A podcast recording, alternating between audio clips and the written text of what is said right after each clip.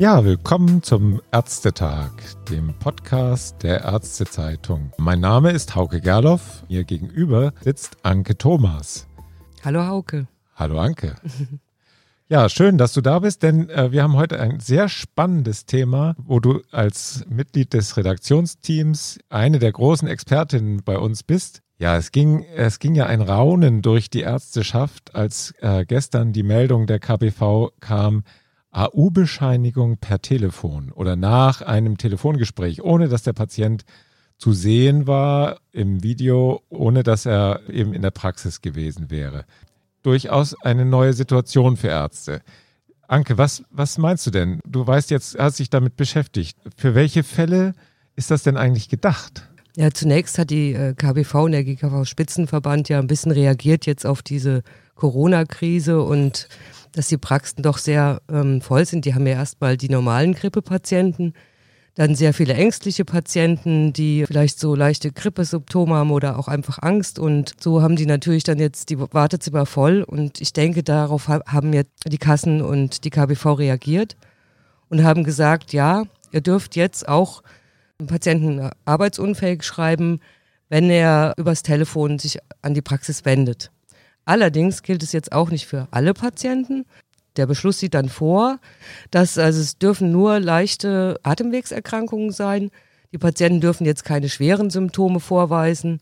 Wie sieht es bei Patienten aus, wo wir wirklich einen Verdacht haben äh, könnten, es wäre ein äh, SARS-CoV-2-Patient? Also die sind auch ausgeschlossen.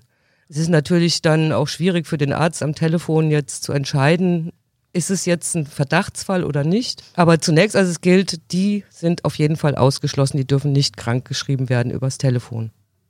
Nee, die schickt man dann, wenn es denn sowas gibt in der Region, vorsichtshalber äh, irgendwo hin, wo sie dann getestet werden. Falls man selber sich vorbereitet hat in der Praxis, dann kann man sie vielleicht auch in die Praxis bestellen und in einem separaten Raum dann äh, untersuchen und vielleicht testen. Hm. Ja, das war ja auch gerade, glaube ich, ähm, die Intention, dass man sagt, in den Praxen kommen jetzt nicht die Patienten, die nur eine leichte Erkältung haben, rein, setzen sich ins Wartezimmer und stecken sich dann möglicherweise noch an. Es ist sicherlich auch ganz gut, dass, dass dann sozusagen auch das äh, Ärzte und Praxispersonal geschützt werden können, weil wenn tatsächlich der Arzt dann sagt, oh, das könnte jetzt ein Fall sein, dann muss der ja auch nicht in die Praxis unbedingt kommen oder man kann dann eben vorsichtiger und, und den in die richtigen Wege leiten. Mhm. Wie lang darf ich denn jemanden krank schreiben als Arzt? Also das gilt für maximal sieben Tage. Ob das jetzt Werktage sind oder ein Wochenende da nicht mitzählt, das, das ist jetzt nicht, ähm, noch nicht klar. Ja. Es hieß jetzt in dem Beschluss maximal sieben Tage. Der Beschluss gilt seit gestern, ab gestern dann für vier Wochen erstmal wir wissen halt nicht im Moment, wie es dann in vier Wochen aussieht. Genau, ob dann, dann nochmal nachgelegt wird. Wahrscheinlich wird auch mal abgewartet, ob diese Maßnahme dann greift, ob es dann tatsächlich zur Entlastung führt. Mhm. Aber es ist natürlich schon die Frage, wenn ich eine Leistung erbringe, dann muss ich ja auch irgendwas abrechnen. Was rechne ich denn am Telefon ab?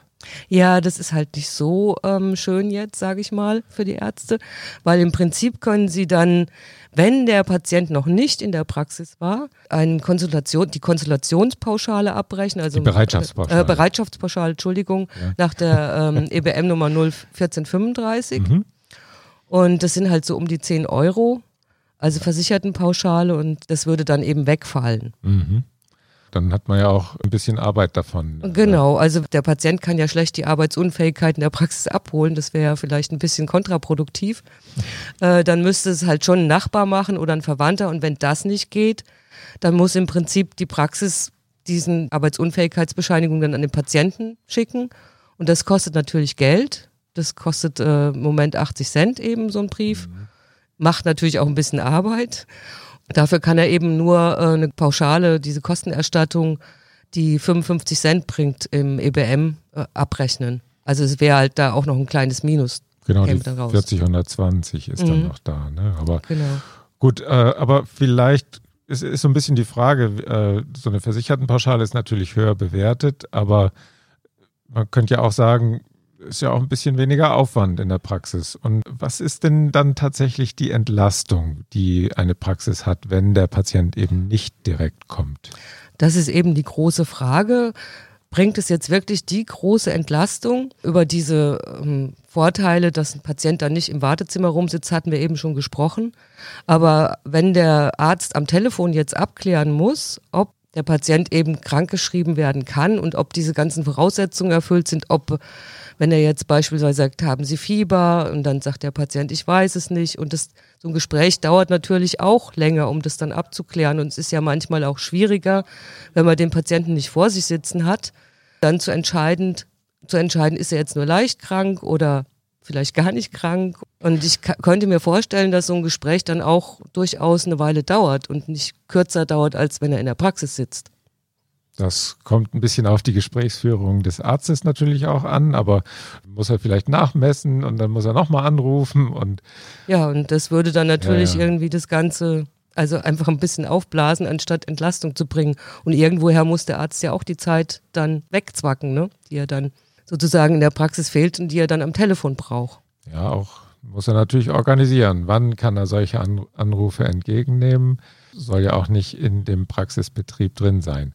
Aber ich denke halt, dass es äh, schon ein ganz gutes Signal ist von äh, Kassen und KPV, dass sie sagen, also wir erkennen diese Situation an. Es ist wirklich viel los in den Praxen. Wir wollen euch unterstützen und auch in der Öffentlichkeit sagen, es ist wirklich viel los. Ich denke, dass da auch so ein bisschen mitschwingt, dass sozusagen auch alle dann irgendwie an einem Strang ziehen und vielleicht auch Unternehmen sagen, es hieß ja immer, warum müssen die Patienten dann in die Praxis laufen bei einer Erkältung, um eine Arbeitsunfähigkeit sich zu holen? Bislang war das kein Problem, denke ich mal, aber in dem Fall ist es natürlich, wenn die Praxen so übervoll sind, schon ein Problem. Mhm. Und da kann man natürlich sagen, ja, könnte es dann jetzt in dieser Situation gerade nicht auch das Unternehmen eben sagen, gut, also wir vertrauen unseren Mitarbeitern und ähm, wenn die eine leichte Erkältung haben, sollen sie eben nach Hause, zu Hause bleiben. Das machen ja auch schon einige. Also es ist einfach so, besondere Situationen fordern ja. manchmal besondere Maßnahmen, nicht? Und mhm. äh, da kommt vielleicht auch noch sonst einiges auf uns zu. Und ja, ich glaube, wir werden durchaus noch die eine oder andere Gelegenheit finden, darüber zu reden hier im Ärztetag-Podcast. Wir sind gespannt, wie sich das weiterentwickeln wird in den nächsten Tagen und Wochen. Ja, stimme ich zu. Ja, bis dann.